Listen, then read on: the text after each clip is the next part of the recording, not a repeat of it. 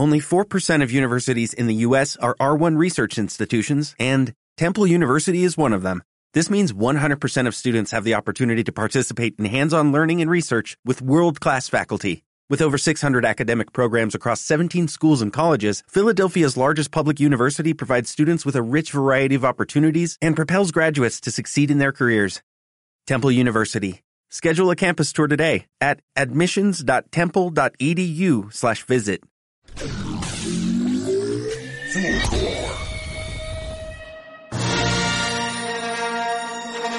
El pacto electoral más simbólico de Chile, luego de su victoria en la madre de las batallas, se hace marca registrada apuntando al Parlamento y a la moneda.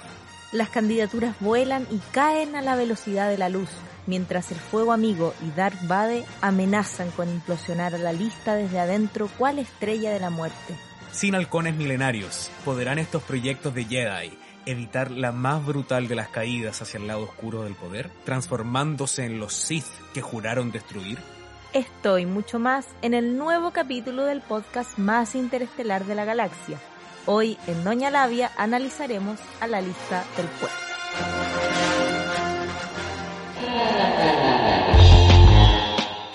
Complejo capítulo. Complejo capítulo. Queremos darle la bienvenida a nuestros y nuestras auditores, auditoras. Desde De- el capítulo anterior han pasado cosas. Han pasaron pasado cosas, como dice pasaron, el meme. Sí, pues absolutamente, pasaron muchas cosas desde, desde la instalación de la convención, se han movido muchas cosas y, y probablemente lo que más se ha movido es la lista del pueblo. Así es. Fue difícil hacer una selección eh, apropiada para este capítulo, considerando que en el lapso de un mes y medio, la lista del pueblo sufrió un sismo grado 11, Un cataclismo. un cataclismo, absolutamente, y podríamos decir que no pasaron agosto. No, no, no pasaron a vos. Sí. Disculpen el chiste boomer, pero es que no, no se me ocurrió otra forma mejor de resumir los acontecimientos que han sucedido. Y naturalmente esto ha generado diversas reacciones, muchas desde lo más emocional de los chilenes, eh, un, sentimiento de traición, una sensación de ver, oh, nuevamente ocurre lo mismo a lo que estamos acostumbrados desde tiempos inmemoriales, pero aún así es importante analizarlo y e intentar tener cierta eh, cierta aprendizaje de esto. Absolutamente, también muchas muchas reacciones dependiendo de cuál era el vínculo, eh, porque algo pasaba con la lista del pueblo que no solamente generaba vínculos políticos o vínculos ideológicos con las personas, sino que también iba generando vínculos emocionales. Sí, Porque había un relato que se basaba en una épica que tenía que ver no con el mundo racional, sino que con el mundo emocional. Un poco también eh, ligándolo con eh, el mundo simbólico que había quedado, o esta, o esta atmósfera simbólica que había quedado después del estallido. Así es. Sí, si uno se mete a la página de la lista del pueblo, eh, claro, y va a la parte de nosotros, como toda buena página web hay un nosotros, eh, el relato es justamente somos las personas que fuimos a Plaza Dignidad, que pelearon por sus derechos, somos las personas que sufrieron mutilaciones, etcétera, un poco como encarnando eh, al pueblo mismo, ¿no? Que se manifestó. Pero dentro de ese pueblo hay una diversidad de personas y formas de estar en el mundo y de entender la política infinita. Y, desgraciadamente no creo que exista una orgánica, una sola, capaz de cooptar todas esas sensaciones, que eran muy complejas y muy diversas. Y al mismo tiempo pasa un poco con la lista del pueblo, sobre todo con, para ir, salir un poco y, y adentrarnos eh, en lo que es esta lista del pueblo, esta lista que se empieza a convertir en una suerte de partido político sin serlo.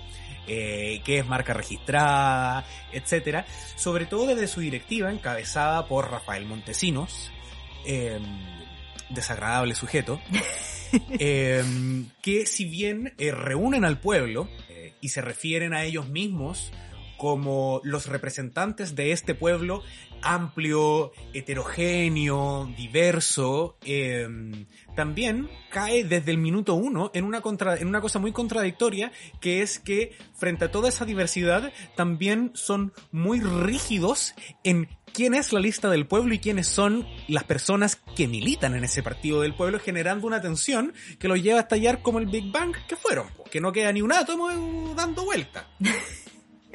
Sí, un poco, bueno, nosotros hicimos una pequeña lista de antecedentes como para ordenarnos y también recordarles un poco lo que ha sido este último tiempo.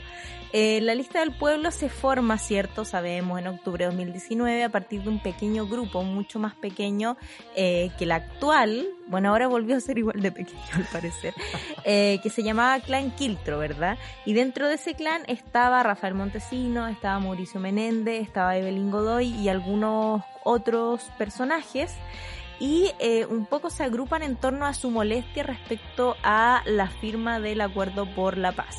Eh, partiendo desde esa base, claro, resulta un poquito contradictorio pensando que efectivamente ese acuerdo y eh, la generación de una constitución fue lo que permitió que la lista del pueblo llegara a su pico muchas personas eh, repitieron el comentario de que si se hubieran disuelto justo en el momento en que son electos convencionales, ya con 800.000 votos a nivel país, algo histórico para los independientes, hubieran quedado como héroes y hubieran ganado tiempo como quizás para articular algo más elaborado para el futuro, ¿no?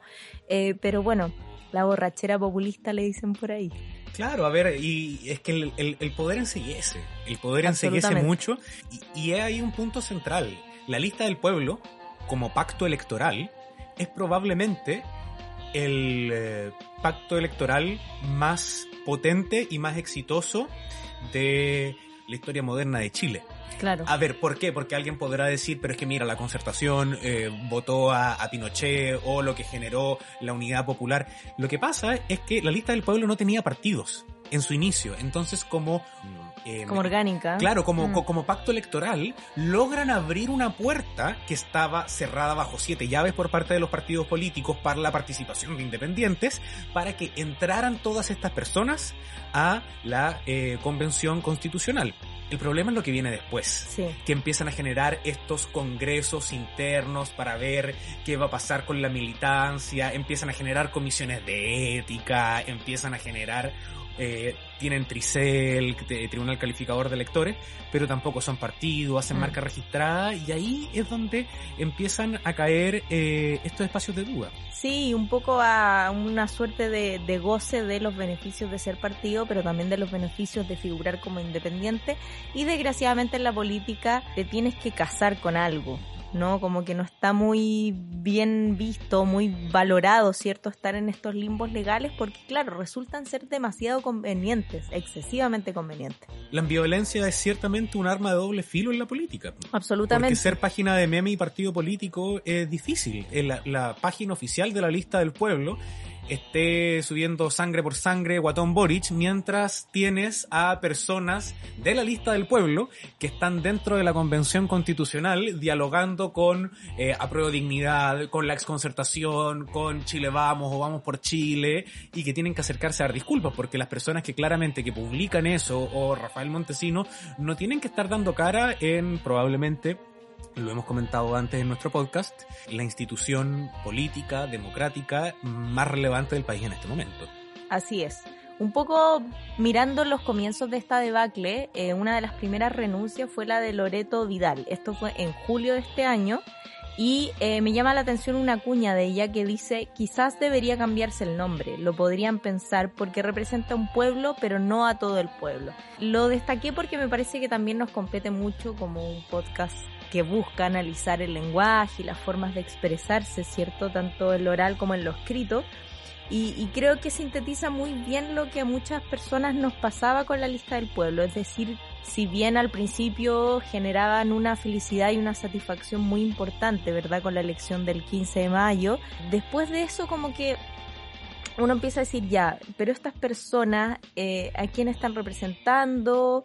¿Estoy representando solamente a mis iguales? Porque si es así, por supuesto que el grupo se puede reducir de manera infinita, es decir, nadie es tan igual a otra persona, tú puedes compartir ciertos lineamientos, ciertas experiencias vitales, pero a las finales somos personas muy diversas siempre, ya incluso dentro de las mismas orgánicas. Y entonces me pareció interesante. Y después de eso empieza una avalancha de renuncias, una tras otra por distintos motivos. Eh, luego tenemos eh, el, el, momento desastroso, cuando ya empiezan los desastres con todo el tema de Cristian Cuevas, que después primero lo apoyamos, después no lo apoyamos, etcétera. Pero ya para entrar en materia yo creo que podríamos irnos al primer audio. Ok, vamos. ¿Te parece? Vamos, adelante. Bueno, Gabriel Boric, lo que creemos nosotros que quiso hacer, quiso ir a sacar provecho de esta instancia de los presos políticos de la revuelta, siendo él uno de los culpables directos en aprobar la ley ante saqueo, hoy día base al módulo 12 de Santiago 1, y bueno, nosotros no creemos o, pensamos que lo que le realizaron los presos políticos a él fue una reacción totalmente justa ante estos hechos de, Gabriel Boris, que se alejó totalmente de las demandas sociales, ya apoyó la ley ante saqueo y hoy día se quiso prácticamente ir a reír de los presos políticos a Santiago 1. Así que todo lo que le pasó es consecuencia solamente de sus actos.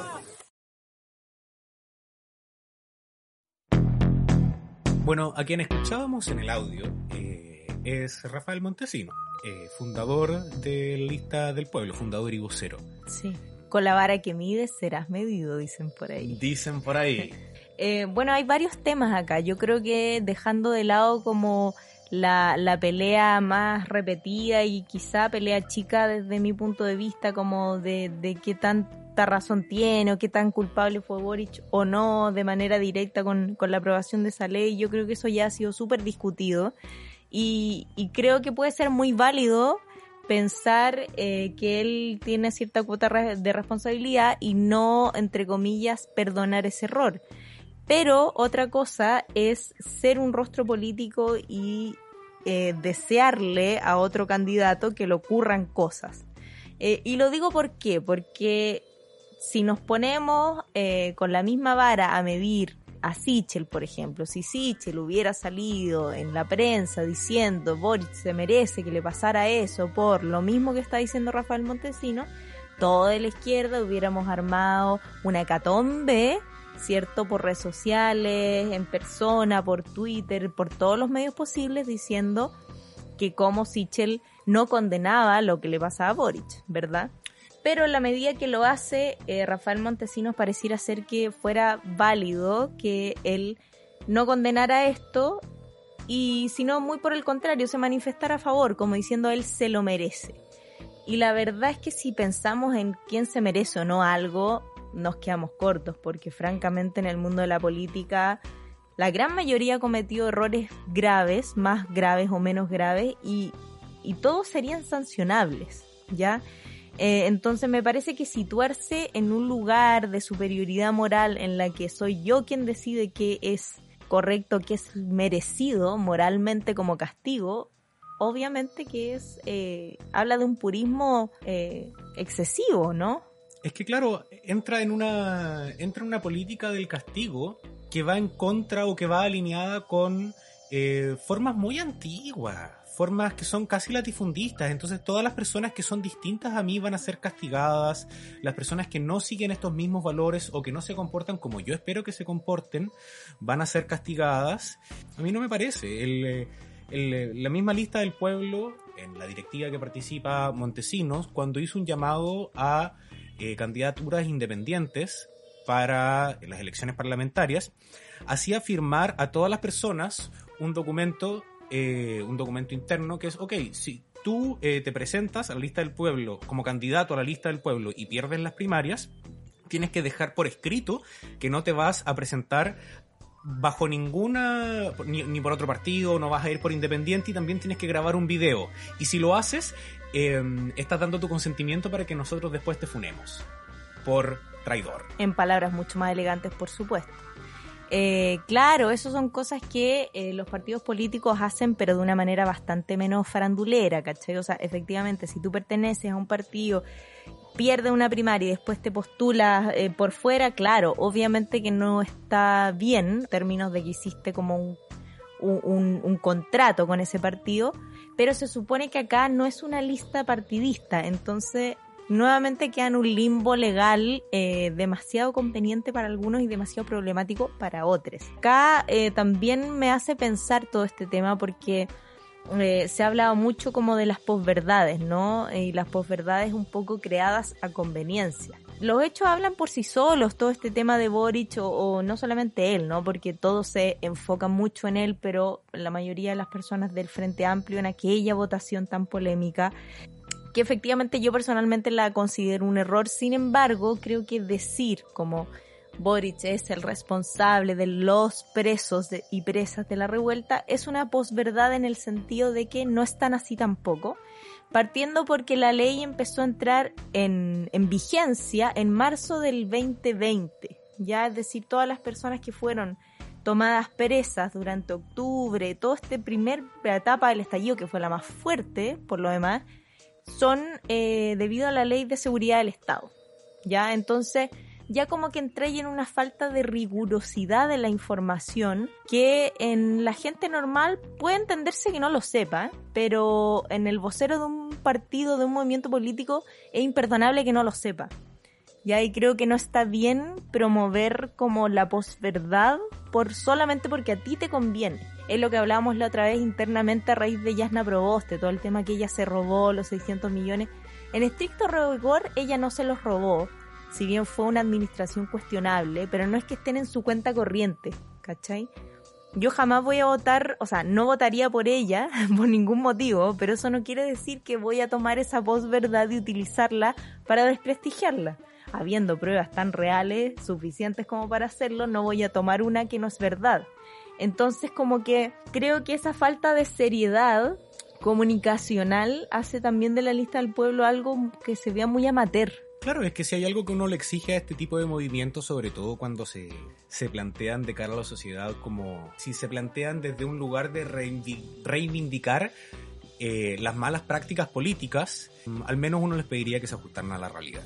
Hay algo también en este afán de purismo que lo hemos conversado harto, que es algo que a la derecha, por cierto, no le interesa en absoluto la derecha es muy como material, siento, en sus motivos para votar. No conozco a todas las personas de derecha ni afines, así que estoy haciendo una generalización muy intuitiva, pero siento que de alguna manera eh, buscan menos los discursos épicos o buscan menos los purismos morales que la izquierda.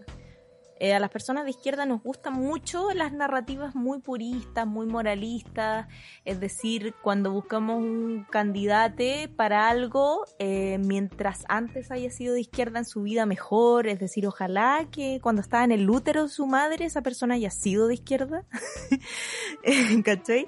Y, y no perdonamos como que no sean historias que satisfagan las épicas. Pasemos al otro audio, démosle chaleco. Sí, Diego, pero independientemente de, de ese que puede ser el, la, la, suma y resta política, tan, tan típico de, como de la pequeñez política, lo cierto es que a ti, a ti te bajan por una cuestión gravísima, que es una cantidad de patrocinios obtenidos ante una persona que está muerta en una notaría que está cerrada.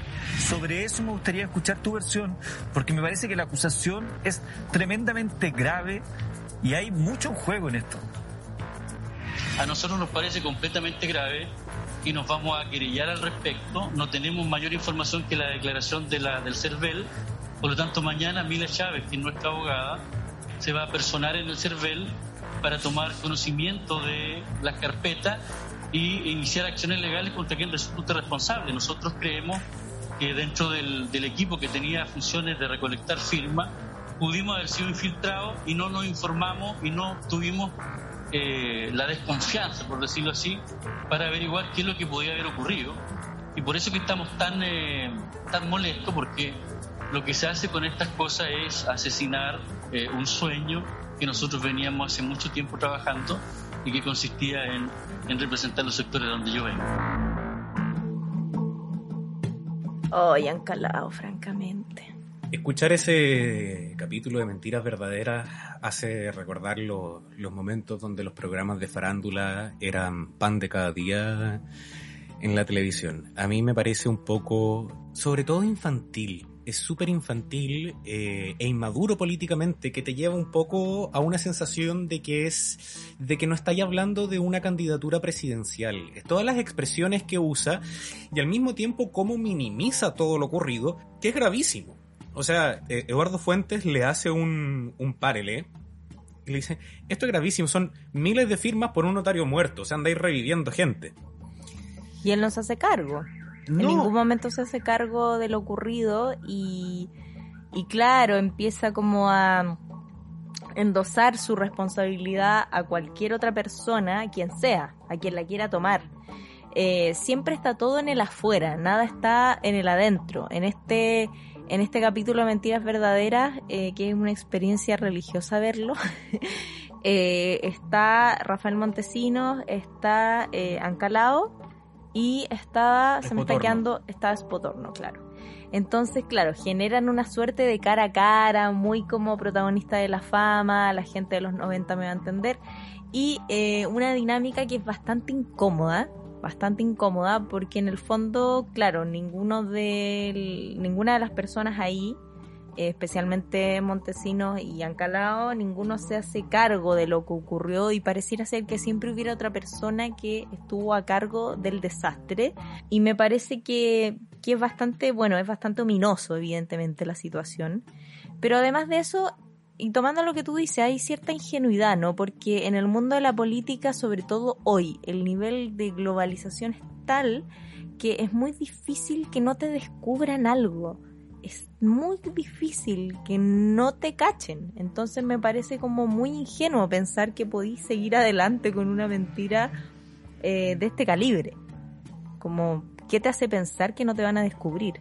Claro, a ver, o no sabe o se está haciendo el pelotudo. Y creo que ambas son, eh, son gravísimas. Claro, porque una persona que no sabe nada tampoco puede ser líder o tampoco puede ocupar un cargo de poder, digamos. Claro, te lleva a preguntarte qué es lo que realmente sí sabe Ancalao. Claro. O sea, no sabía quién estaba haciendo eh, sus firmas. Él no estaba a cargo de sus firmas, eh, pero tampoco sabía quién estaba a cargo. ¿Qué, o sea, ¿qué, qué, es lo que sabe? ¿Cuál es la claridad que tiene? O, ¿O solamente nos va a poner cara de pasmado con respecto a es que yo no sabía y voy a presentar una demanda? Porque además en las semanas posteriores se creyó encontrar el CERVEL. Hay que ser un poquito patudo absolutamente, por decirlo de manera bastante sutil. Y por otro lado, eh, pensando en que eh, Ancalao fue como una suerte de reemplazo de Cristian Cuevas, que a mi juicio era un candidato mucho más interesante, con mucha más trayectoria política, representación popular y todo eso que se supone que es lo que la lista del pueblo está buscando y sin embargo fue descartado en su momento porque em, porque tenía pasado militante ya había militado en el Partido Socialista, eh, en Convergencia Social y se me estaba quedando uno, que el Partido Comunista. Creo que en el Partido Comunista también. Ya, pero tenía tres militancias anteriores antes de ser independiente y eh, la lista del pueblo estaba buscando a alguien sin pasado político. y, y estuvo ligado a la democracia cristiana también en el sur. Pero nuevamente volvemos a este purismo, ¿no? De descartar a alguien que puede ser súper valioso, mucho más apto políticamente para una candidatura, porque no calza con una suerte de casting tremendamente rígido en el que la persona tiene que ser de tal forma, tiene que ser sí o sí pueblo, de pueblo originario, estaban buscando una mujer. Todo eso está bien en el papel, pero la forma en que se ejecuta claramente habla de un oportunismo también. Claro, pero está este casting y previo a Diego Ancalao, la lista del pueblo se había contactado con Ana Tillú, con... Em, Gabriel Salazar. Con Gabriel Salazar y con Julio César Rodríguez. O sea, no hay ninguna... ¿Cuál es la unidad? ¿Cuál es el hilo que te está guiando para que tú generes una elección? ¿Cuáles son los parámetros que tú estás ocupando para evaluar? Si tú sigues la línea, no hay ninguno. Entonces, ¿cuál es la impresión que me da a mí? Que Cristian Cuevas, al tener apoyo de grupos externos a la lista del pueblo, a Rafael Montesinos le empiezan a temblar las cañuelas con que este invento que él hizo de la lista, que no es la lista electoral, sino que es la lista partido político, em, se le empieza a ir de las manos porque él ya no va a poder ser amo y señor de todo lo que pasa en el conglomerado, entonces lo baja. Y una vez que lo baja, como no era un mal candidato, tenía un pasado sindical bastante importante. Em, tenía la victoria popular detrás, es decir, hay un, hay un trabajo, hay una trayectoria. sexuales. Exacto. Em, empieza a buscar Gabriel Salazar. Aló, Gabriel, ¿qué eres? No. Eh, oye, Julio César, no. Oye, Anita, no. Y terminan haciendo esta primaria que es más chanta que la terna que llevan para ver quién va a ser notario después de que el notario titular falleció. Y sale Diego Ancalao que que a ver, si no es el peor candidato presidencial que hemos visto, pegan el palo con, con Jocelyn Hall cayéndose en bicicleta.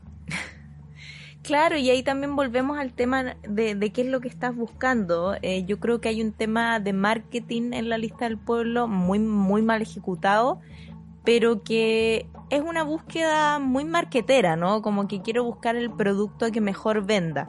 ¿Y qué es lo que vende hoy en día en la izquierda? Bueno, una persona que tenga eh, sí o sí eh, ascendencia originaria, ¿verdad? Una persona que sea disidente, una persona que sea de clases populares. Siento que no es en un afán eh, muy genuino, sino que más bien desde una mirada absolutamente marquetera, como cual gerente Coca-Cola que dice, ya, ¿qué es lo que está pegando hoy día? Esto, ok, esto es lo que pongo en la etiqueta de la Coca-Cola. Y finalmente termina traduciéndose en una elección vacía, porque Ancalao podrá tener Em, eh, es una persona efectivamente de pueblo originario, pero no le alcanza como para eh, ser un candidato, porque como persona, más allá de, de, todo lo que lo rodea como persona, resultó ser poco ética o cero ética, en realidad. Y, y un tema que, que, creo interesante comentar tiene que ver con eh, lo que tú dijiste, de esta amenaza y esta lucha de egos. En política eh, se habla mucho de la lucha de egos, de la lucha de poder, pero creo que se queda fuera una palabra clave que eh, es la envidia. Ya las personas sentimos envidia y es un sentimiento tremendamente invisibilizado y que no se conversa porque es incómodo, porque nadie quiere reconocerlo y porque también te deja en una posición como de inferioridad frente a tu objeto de envidia. Y creo que también está presente en esto, ya yo creo que eh, probablemente vieron en Cristian Cuevas una figura fuerte que podía, como bien dices tú, amenazar, amenazar el dominio y amenazar el protagonismo de las personas que eh, todavía eran el núcleo hasta ese momento de la lista del pueblo y pasa con muchos líderes y pasa en muchos grupos políticos, ¿ya? Es evidente cuando una persona tiene más arrastre que otra, es tan evidente que no hay nada que lo pueda tapar, ya aunque apagues la luz, está. Eh, entonces, históricamente esto ocurrió muchísimo. Se le saca del camino porque mm, me molesta su protagonismo, su luz me está opacando y eso existe. Eh, es algo mucho más desde lo emotivo, desde lo conductual. Eh, no es estrictamente político, pero las personas tenemos pulsiones y no porque ejerzamos cargos de poder esas pulsiones se apagan. ¿ya? Entonces, creo que hay algo ahí en eso y obviamente el ego tiene que ver directamente, ¿verdad? ¿Te parece que escuchemos el último audio? Ok, adelante. Contarles que yo mentí sobre mi diagnóstico. No tengo cáncer, tengo un diagnóstico que todavía me cuesta mucho trabajo reconocer, que lo oculté para no enfrentarme al estigma, al estigma social, a la crítica Bueno, esta es la noticia que ha copado todos los titulares, todas nuestras reflexiones, nuestras conversaciones políticas durante los últimos días, que es el enterarnos que Rodrigo Rojas Bade, activista eh, de la comunidad que, ha padecido cáncer, eh, nunca lo tuvo. No hay claridad todavía de lo que tiene realmente, si bien se desliza que tiene VIH, pero no hay nada que lo confirme y obviamente que nos ha hecho reflexionar en torno a muchísimos temas, ya no solamente la mentira en sí misma, que es muy vergonzosa, que es muy escandalosa porque es tremenda, es decir, se le escapó de las manos, pero ya a un nivel patológico. y pero da para mucho, ¿cierto? Da para mucho este tema. Sí, nos hace nos hace pensar un poco eh, volviendo hacia los temas que tocábamos anteriormente, sobre si este purismo ideológico y el venir de donde vienes es suficiente para ser un buen candidato.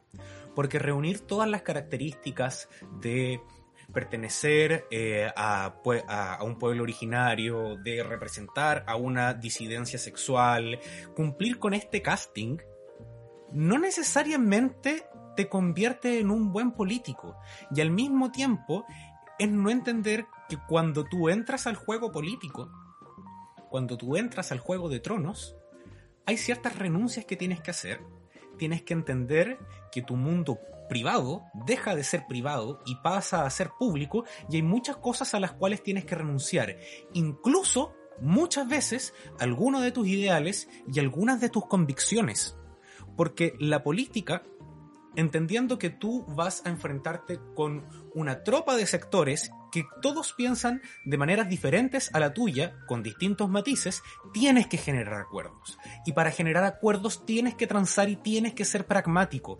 Y el pragmatismo se sale de la épica de la pureza, de la construcción de un personaje mesiánico, crístico, que te va a traer tanto una pureza de ideales y de alma, como también las soluciones sociales, culturales, económicas que necesita un país para salir de un mal momento o para cosechar un buen futuro. Y en ese sentido, la lista del pueblo fracasa, fracasa y fracasa sin saberlo, y por eso, por, eso el, porrazo es tan grande. Es grande y además nadie lo vio venir. Em, estaba pensando en que en un ejercicio de psicopateo necesario para hacer este podcast, eh, me fijé en Twitter en la declaración que hizo Rafael Montesinos luego de que se supiera esto y él le da todo su apoyo como amigo, te quiero. Eh, en una declaración en televisión lo relativiza mucho, como diciendo, bueno, pero él igual tiene una enfermedad que es muy comparable con esta en términos de costo y de gravedad, entonces eh, tampoco es tan terrible y obviamente uno hubiese esperado como la misma rigurosidad ética y moral que tenía con sus contrincantes que la tuviera con su propia gente. Pero eso no ocurre. Y ahí uno se da cuenta que eh, precisamente mientras más puristas eh, son las figuras públicas, sospechad. Amigues, sospechad. Porque luego no aplican esos criterios para sus propias colectividades. Quizá no era necesario tampoco una humillación pública ni denostarlo en redes sociales, pero obviamente una declaración más firme y menos tibia al respecto y condenar obviamente la mentira porque finalmente es un engaño a gran escala. La gente votó por un activista del cáncer, no votó por cualquier persona. De la misma manera que otras personas han sido electas porque son activistas eh, de sus comunidades originarias o activistas LGBTIQ+. Eh, el Pelado Bade fue escogido por ser un activista y visibilizar la difícil lucha del cáncer en este país y por lo tanto se te desmorona no solamente una característica personal, se te desmorona un personaje y una narrativa con la cual tú llegaste al poder. Y esa narrativa eh, permeó todo, ya eh, no solamente eh, no es una foto en Plaza Dignidad con el torso desnudo y una consigna, son rifas, ya mintiéndole a la gente y, ganando dinero a costa de la buena voluntad de la gente. son fotografías con un catéter pegado, son fotografías diciendo X día, quimio número no sé cuánto, es un blog que él escribió respecto a eh, la vida de una persona con cáncer recibiendo quimioterapia. Entonces es un, es un engaño a gran escala. A ver, y acá de nuevo yo creo que hay que poder separar em, a la figura política de la persona, en el sentido de que como persona es completamente entendible que alguien en una sociedad tan juiciosa, de gatillo rápido, no tenga el valor de dar a conocer eh, un diagnóstico que le va a hacer la vida aún más complicada de lo que ya es. Claro, eso no es lo que condenamos. Eso no es lo que condenamos. Y en ese sentido, eh, evidentemente que desde el lugar humano y hacia la persona, la empatía es necesaria, la empatía va a ser necesaria siempre. Sin embargo, en el momento en que Rodrigo Rojas Vade toma la decisión de dejar de ser persona privada y transformarse en persona pública, en candidato a la Convención Constitucional, donde además ostenta el cargo de una vicepresidencia, no puede dejar pasar que eso tiene costos. Mm. Tiene costos políticos enormes. Porque como tú comentaste, él no llega al lugar donde está por una propuesta política. Él llega ahí por el relato que genera. Y ese relato está basado en una mentira que está construida de una manera, eh, yo no soy experto en, em, en diagnósticos psiquiátricos, no soy psicólogo, no soy psiquiatra, pero, pero es bastante retorcido cómo va generando toda esta historia, que no la sabe su familia, que no la sabe su pareja, con quien está desde el 2007 o 2008, y, a ver el nivel de, de, enredo en el cual se ve involucrado y a mí me, me, cuesta mucho pensar que él nunca se le pasó por la cabeza que esto iba a salir a la luz, que al ser vicepresidente de la Convención Constitucional de Chile en una institución y en una instancia política histórica de este país, nadie se iba a dar cuenta que él estaba mintiendo me acordé de un concepto bastante empresarial, pero creo que es útil en la política y, en muchos ámbitos, que se llaman los incentivos perversos. Cuando tú generas un espacio en el que hay escalafones de poder, hay incentivos perversos para hacer ciertas cosas que te permitan llegar a esos escalafones, ¿ya? Por ejemplo, voy a, insisto, muy empresarial lo que voy a decir, pero tú tienes una pyme, nada más manoseado que nombrar las pymes, les pido disculpas, eh, tú tienes una pyme y contratas eh, de peluquería y contratas peluqueres.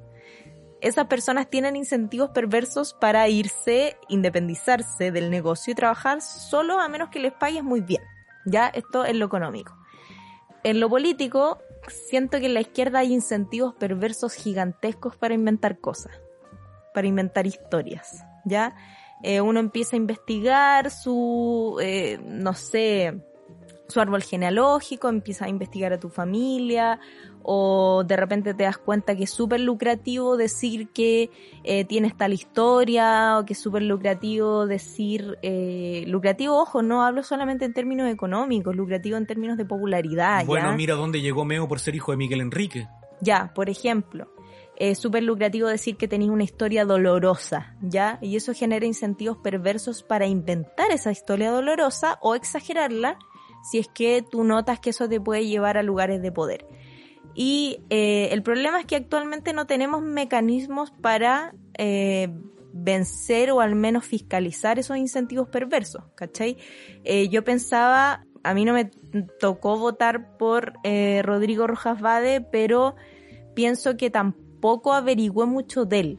Ya yo lo conocía, sabía que era activista eh, debido a su enfermedad, me parecía, lo vi más de alguna vez en Plaza Dignidad, me parecía, me generó admiración verlo ahí y nunca investigué nada.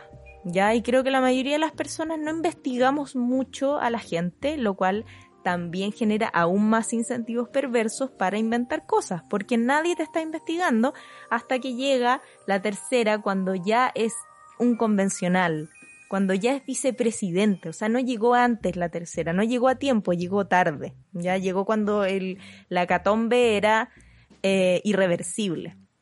Entonces, pienso que también es una enseñanza para las personas que muchas veces votamos solamente porque nos conmueven ciertas narrativas, ya solamente porque pensamos, uy, qué difícil su vida, esta persona es muy admirable eh, porque vivió esto, y voto por esa persona.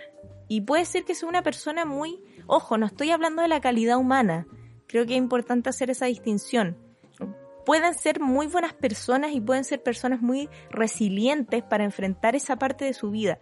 Eso no significa que estén aptas para ocupar un cargo de poder. No necesariamente. Pueden ser muy buenas motivadoras, pueden ser personas que te inspiran, pueden ser personas que Ojalá den charlas en muchos lugares, como contando su historia, pueden ser personas que motivan a otras que están sufriendo lo mismo, pero no necesariamente son personas que pueden ocupar eh, cargos políticos. Ya, y creo que son una enseñanza para los votantes de izquierda que buscamos constantemente conmovernos y no, y conmoverse ya, puedo buscar eso en una película, en un libro, en una obra de teatro, en una ficción, en la vida. Conmoverse es importante, pero en una persona a la cual le quiero endosar responsabilidades tan grandes como estas, no basta con que me conmueva, tiene que ser una persona capaz, tiene que ser una persona con trayectoria, alguien que yo conozca más menos eh, su recorrido, ya alguien que yo pueda comprobar que lo que dice es relativamente cierto. Y si no es tan cierto, no puede ser a este nivel. Bueno, eh, ya para ir cerrando con, con la lista del pueblo, y con todo este análisis que hemos desplegado un poco también, es importante, eh, al menos para mí, entender que, que a la hora de entrar en política y a la hora de empezar a hablar de política, uno deja de ser un poco persona. Y, y, hay una parte de la humanidad que se va. Y con esto, insisto, no estamos hablando de transformarse en malas personas. Pero sí hay que dejar muchas cosas de lado. Y en ese sentido, eh, las renuncias están cargadas de pragmatismo. Y creo que también eh, hay un concepto que hemos hablado en el programa anteriormente que tiene que ver con la flexibilidad versus la rigidez. Esta necesidad de levantar valores y de, de levantar figuras que son absolutas y que son puras, también son valores rígidos. Y nos empezamos a ir a los ídolos del siglo XX, nos empezamos a ir al Che Guevara, ¿cachai? Y esas figuras no existen, y si existen se mueren. Porque el único lugar donde tú puedes encontrarte con un otro, un, con un otro colectivo que piensa distinto a ti y que tú le puedes ganar, que tú puedes instalar tu propuesta sin ceder ningún punto de tu propuesta, es la guerra. Y creo que estamos cansados de guerra. Si no necesitamos guerra, sino que lo que, lo que necesitamos es poder empezar a instalar mecanismos que funcionen de manera más colaborativa. Y para colaborar, nos encontramos con las dificultades de ser dos. Me parece súper buen cierre. Yo lo único que podría agregar para complementar eh, es justamente eso de enfatizar en dejar de buscar ídolos o figuras mesiánicas, porque la política y en cualquier ámbito humano, eh, bueno, valga la redundancia, la condición humana nos sobrepasa, ¿no? Es siempre somos, las personas somos corruptibles, las personas somos eh, tenemos pulsiones que no son lindas, ya tenemos un lado oscuro siempre y intentar buscar personas que no tengan ese lado oscuro, eh, nos podemos morir esperando porque ni nosotros mismos lo tenemos. O sea, es como demandar en otra persona algo que no eres capaz de hacer tú mismo, también es como, hay que cuestionárselo, ¿ya? Es como un poco eh, en los tiempos de Marx, del boom de Marx y Engel, Claro, nadie podía decir públicamente que Marx tenía un hijo ilegítimo con la empleada de la casa y que se lo pasó a Engels para que se lo cuidara, ¿cachai? Porque eso nadie lo sabía, porque Marx tenía que ser intachable porque es Marx. Y es como, no, Marx era un hombre brillante, pero también podía haber sido un machirulo de izquierda como cualquier otro, ¿cachai? Eso no le quita que su aporte intelectual haya sido relevante y que hasta el día de hoy haya tenido mucha influencia. Lo mismo pasa con los políticos, lo mismo pasa con, con el tema de Boric, lo mismo pasa con cualquiera, con cualquiera, todos tienen su lado oscuro y creo que seguir buscando héroes de fantasía no nos va a llevar a ninguna parte, sino que tenemos que buscar gente que dentro del humanamente posible haga bien su trabajo. Al final del día, elegir a una persona que no es perfecta o apoyar a una persona que no es perfecta no te hace a ti peor persona. Hemos llegado al final. Esto ha sido el capítulo de Doña Labia. Muchas gracias. Nos vemos, nos escuchamos en el próximo. Chau, chau.